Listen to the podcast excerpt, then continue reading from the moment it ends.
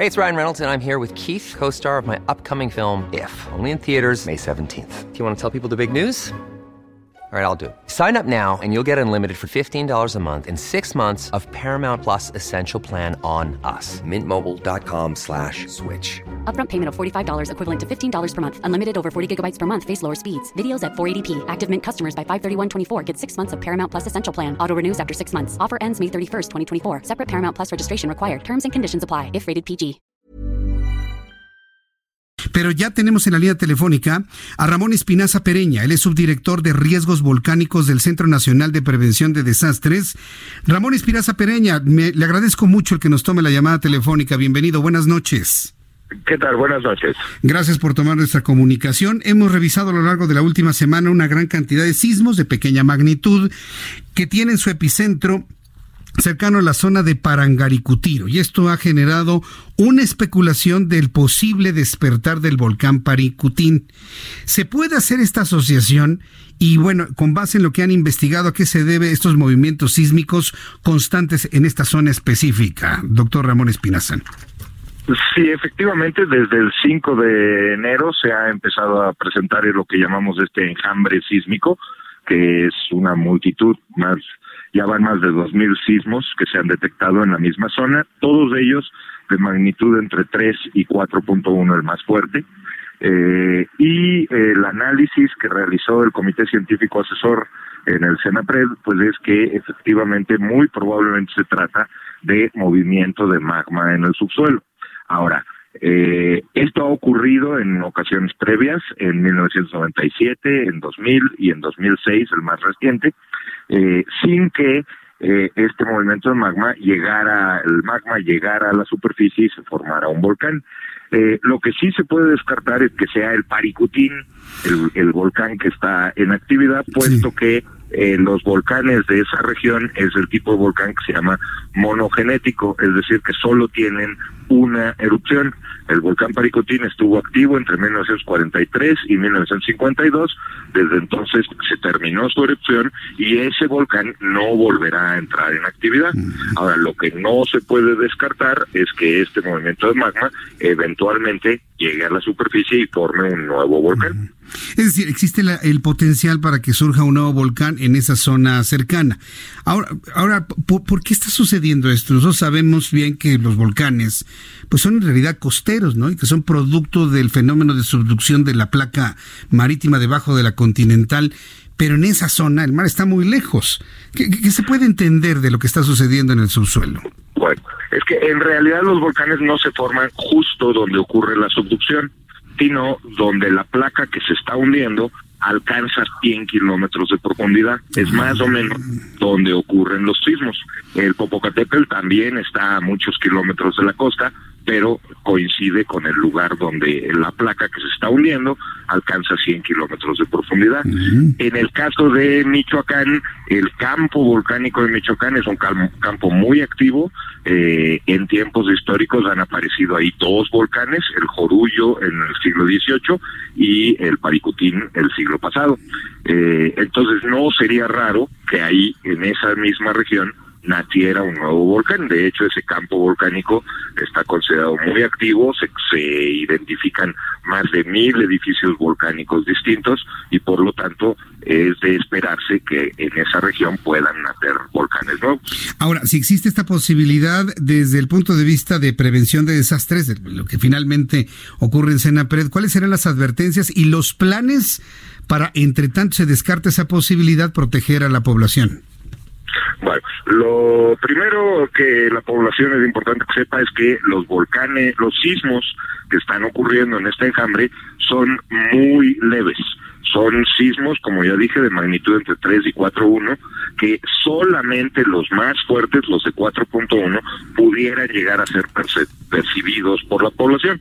Entonces, en sí, el enjambre sísmico no representa un peligro para la población ni para las construcciones. Eh, ¿Qué se está haciendo? Bueno, se está en conjunto con el Instituto de Geofísica de la UNAM, con el Instituto de Ingeniería también de la UNAM, el Servicio Sismológico, las universidades de Colima y de Michoacán, entre todas estas instituciones, incluido el CENAPRED, se están instalando equipos eh, sísmicos nuevos, eh, se están eh, instalando otros aparatos para poder precisar muy bien de qué se trata, si efectivamente se trata de movimiento de magma y si este magma está ascendiendo y en caso de que se vea que efectivamente puede darse el nacimiento de un volcán, precisar con mucho más detalle dónde ocurriría esto para entonces poder hacer planes de eh, atención.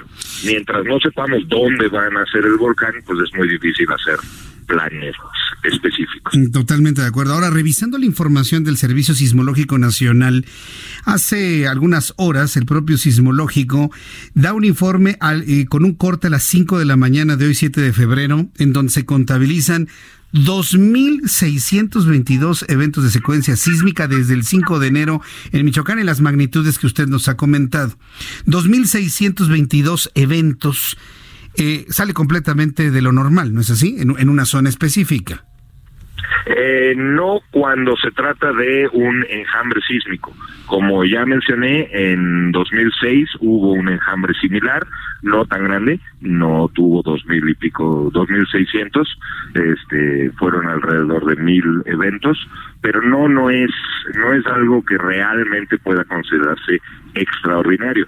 Es como digo, es una zona sísmicamente activa, volcánicamente activa, entonces es, es posible esperar que, que, que nazca ahí un nuevo volcán. Y obviamente el nacimiento de un nuevo volcán tiene que ir precedido por mucha actividad sísmica, pues que es que consiste precisamente en que el magma se va moviendo, se va abriendo camino, rompiendo roca y, y ese es eh, el origen de estos sismos. Bien, pues eh, no nos resta más que estar al pendiente de cómo se va desarrollando esto, observando los epicentros de estos 2.000 eventos. Veo que se, se juntan en el noroeste de la ciudad de Uruapan, al occidente del lago de Siragüen. Eh, Así es, esta zona y el entre Uruapan y el presidente el pico de el Paricutín. Esa es la zona donde se están donde se están observando este, este enjambre. Este enjambre es una zona evidentemente agrícola, ¿no? Es decir, podría surgir si esto finalmente ocurre, eh, podría surgir en, uno de los campos agrícolas que vemos aquí en esta zona, al norte de la ciudad de Uruapan, ¿no es así? Eh, podría ser. El, el núcleo, el lugar donde más densidad de pismos hay es al noroeste de Uruapan y en realidad esa zona es inmediatamente al norte del nuevo San Juan Parangaricútiro. Eh, esa zona es boscosa en particular. Boscosa. Pero también, pero también hay, hay zonas este, agrícolas. Si esto llega a suceder, desde el punto de vista geológico, va a ser un evento extraordinariamente interesante. Digo, estoy seguro que, que la verdad, digo, no va a provocar ningún desastre, ni mucho menos en caso de que llegara a ocurrir, pero va a ser impresionante y muy interesante ver el nacimiento de un volcán en estos tiempos. Si ocurre, bueno, pues con Senapred y con los científicos estaremos en comunicación para ir observando este desarrollo. Por lo pronto, yo le agradezco mucho, eh, doctor Ramón Espinaza Pereña, que me haya tomado la llamada telefónica aquí en el Heraldo Noticias. Muchas gracias.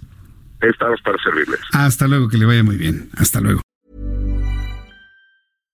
When you make decisions for your company, you look for the no-brainers. And if you have a lot of mailing to do, stamps.com is the ultimate no-brainer. It streamlines your processes to make your business more efficient, which makes you less busy. Mail checks, invoices, legal documents, and everything you need to keep your business running with stamps.com. Seamlessly connect with every major marketplace and shopping cart. Schedule package pickups and see your cheapest and fastest shipping options from different carriers. With rates up to 89% off USPS and UPS rates. And with the Stamps.com mobile app, you can take care of mailing and shipping wherever you are. Make the same no brainer decision as over 1 million other businesses with Stamps.com. Sign up with Code PROGRAM for a four week trial plus free postage and a free digital scale. No long term commitments or contracts. That's stamps.com. Code program.